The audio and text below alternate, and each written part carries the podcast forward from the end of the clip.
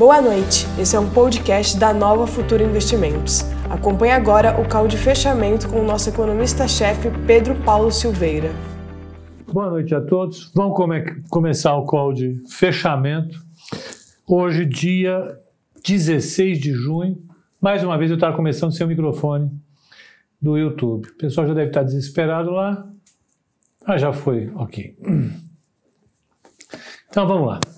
Ah, como é que nós fomos o dia hoje? O dia ele, ele, ele ocorreu hoje ah, ah, de acordo com o que a gente imaginou de manhã. Foi um mercado de alta, inequivocamente, uma alta marcada, basicamente por conta do anúncio de estímulos por parte do Banco Central americano no mercado de, de, de, de, de títulos, né, vai comprar mais títulos, e no, e no, no, no, no, no governo americano o anúncio de mais um pacote de um trilhão de dólares em investimentos, em infraestrutura. Evidentemente, isso faz o mercado é, largar qualquer ponta mais cautelosa, mais, é, é, vamos dizer assim, receosa e partir para a compra novamente. É o que o Banco Central quer, é o que o governo quer, ninguém quer dúvida, todo mundo quer, evidentemente, que as coisas sejam feitas é, é, sem implicar em um aumento de risco da economia é, não decolar. Né? Nos Estados Unidos está bem assim, no resto do mundo também. Então, o Banco Central americano, o Banco Central brasileiro, todo mundo correndo atrás é, é, é, de manter os mercados otimistas para que isso não. Para ajudar a incentivar o otimismo de empresários e consumidores, investidores em geral, para a economia andar. Né? É, esse é o, é o, é modo em que o mercado está, é o modo mercado andando. Vamos ver como é que foram os mercados, então, do ponto de vista efetivo. Vamos pegar. O Dow Jones subiu 2,04, o S&P 500 subiu 1,90 e Nasdaq subiu 75, subiu bastante. Isso realmente é, é, é, é muita alta. O Nasdaq já está perto dos 10 mil pontos, uh, o S&P 500 está com 3,124, o topo, não vamos esquecer do S&P 500, é 3,400. É por aí que a gente vai é, é, ver o mercado daqui a pouco. A impressão claramente é essa, empurrado por gasto público, empurrado por juro baixo, empurrado por aumento de liquidez. As notícias que causam cautela continuam aqui. Olha, os casos subiram nos Estados Unidos 1%. Né? Então, é uma taxa que ainda requer algum tipo de preocupação. Ah, as hospitalizações no Texas é um estado gigantesco, um dos maiores estados americanos, importantíssimo. Está lá, os estados estão subindo, as internações estão subindo novamente. É, é, é, a preocupação que todo mundo tem que ter, mas nesse momento ela fica mais, a preocupação fica mais contida, porque simplesmente está todo mundo de olho no Banco Central e no governo americano. Então, bolsa reage é, com tranquilidade. O dólar também subiu hoje de novo, fechou quase a 38 dólares novamente, petróleo, WTI, 37,93.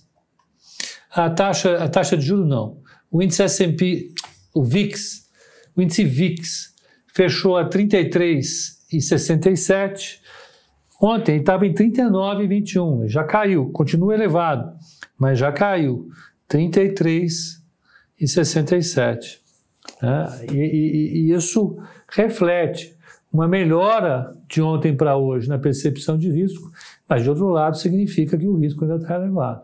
Né? De qualquer maneira, o risco continua elevado. Vamos ver como é que foi aqui no Brasil. Como é que o mercado foi aqui no Brasil. O Ibovespa fechou com uma alta de 93,531, é, com índice a 93,531, uma alta de 1,25. Né? O dólar também subiu, está 52445, teve uma alta de 1,72, esse é o dólar comercial informado pela agência Broadcast. E ele provavelmente subiu, porque a expectativa é que o Copom derrube a taxa de juro amanhã. A taxa de juros está em 3%, ela deve cair para 2,25%. portanto uma queda de 0,75. É isso que está precificado na taxa de juro. Na taxa de, ju na taxa de juro para para julho, ou seja, para o final desse mês, pega, portanto, a redução da taxa de juros a ser feita amanhã, ela está saindo a 2,31. 2,32. Está no meio do caminho, entre 2,25 e 2,5, significando que a queda pode ser entre 0,50 e 0,75. Normalmente, quando é assim, o Banco Central vai no 0,75. A taxa de juros para mim cai a 0,75 amanhã. Uh, o mini dólar fechou a 5,249 com uma alta de 1,85. Quando a taxa de juros Selic cai, o dólar sobe. Isso é regra, não tem nem o que discutir. O diferencial de taxa de juro cai. Caindo o diferencial de taxa de juro, a arbitragem muda. E gringo tira dinheiro, ou até mesmo os locais tiram dinheiro de reais e põem em dólar. A taxa, a, a taxa, mini índice fechou 93,700 com uma alta de 1,33. Vamos ver dos blue chips, das blue chips, quem subiu foi Bradesco, que subiu 3,97, Petrobras subiu 3,19 e Vale subiu 2,91. Ambev caiu 0,97, 0,67, desculpem. Vou pegar as maiores altas do índice, altas do índice. Gerdau 9,52, Minerva 6,79, Gerdau Metalúrgica 6,70, CSN 6,31, Embraer 5,71, Brasil Foods 4,91 e Semig 4,19. Petrobras, como eu falei, subiu 4,17, também foi ranqueada entre as maiores altas. Quem mais? Agora, quem caiu? Quem mais caiu do índice? Croton, Cogna, né? 3,60, Sul América 2,81, Uh, Estácio 2,80, CVC 2,49, Via Varejo, realizadinha, está 15,26. 2,30, Ipera 2,27, Eco Rodovias 2,02 e BR Distribuidora 1,94 de queda. Essas foram as principais é, é, mudanças, variações do dia. Né? Ah, deixa eu ver só uma coisa aqui. Se tem um destaque para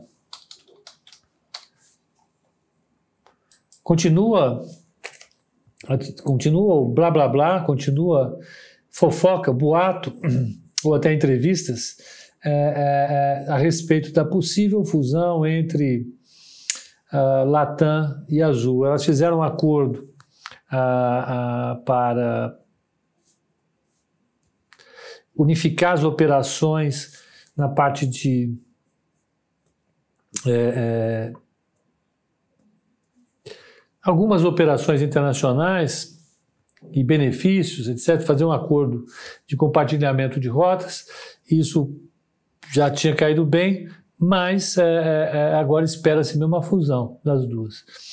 A, a siderurgia subiu por conta dos estímulos nos Estados Unidos, isso fez o preço do minério de ferro subir, enfim, tudo vai junto. É, a Oi soltou, Oi eu falo porque o pessoal do Instagram adora, a Oi soltou o resultado. É, ela teve um prejuízo de 6,2 bilhões de reais.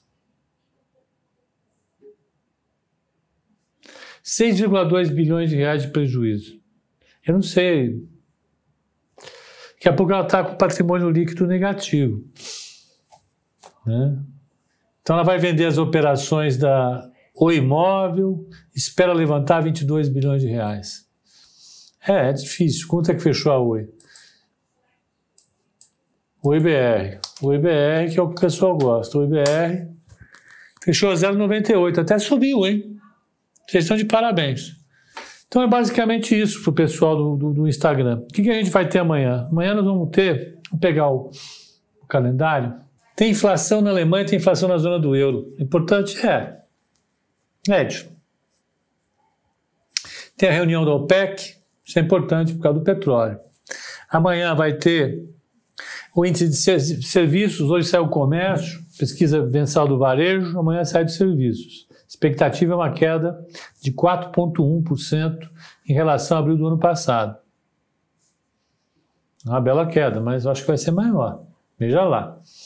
Saem dados do mercado imobiliário americano, os dados do mercado de petróleo, tem a segunda parte do depoimento do, do Jeremy Powell, ele falou hoje, amanhã ele volta a falar, e tem a decisão da taxa de juros no Brasil. Como é que está a carteira hoje? Como é que está a carteira? Opa, a carteira é recomendada da Nova Futura, vamos lá. Carteira da Nova Futura, exame, é, 10 ações, ela subiu 1,96 contra uma alta do índice de 1,25. Então ela ganhou 0,70. No mês ela está com 6,72 uh, contra um Ibovespa de 7,01, então ela está perdendo no mês 0,29, mas no ano ela cai 5,09 contra uma queda de 19,12 do Ibovespa. No ano ela está colocando um alfa, uma diferença de retorno para o Ibovespa de 14%, 14,03. Então a carteira foi, foi bem hoje. Destaque foi Vale, que subiu 4,50, subiu 2,80. Gerdau, que subiu 9,23. Petro, que subiu 3,24. E Marfrig, que subiu 2,50. Destaques negativos. Via Varejo, que realizou hoje, caiu 3%. A Magazine Luiza, que subiu apenas 0,23, isso coloca um alfa negativo na carteira. E SLC, de novo, que caiu 0,97. A SLC ela já subiu bastante. Evidentemente, há uma frustração por conta do retorno mês, que ela está com uma queda de 9,76 contra um índice de 7% de alta. Isso dá 1,5% quase de componente negativo, de retorno negativo para a carteira recomendada. Realmente não é bom, mas ela já vem subindo bastante. Então, a contribuição dela nesse mês não eclipsa o que ela já deu de retorno para a gente nos últimos três meses. Ela continua bem positiva. Então, é basicamente isso. Essa foi a carteira recomendada. Amanhã temos um dia cheio de novo. Então, um bom descanso para todos, um excelente, excelente noite e até amanhã, às oito e meia da manhã, aqui no Código de Abertura. Até lá!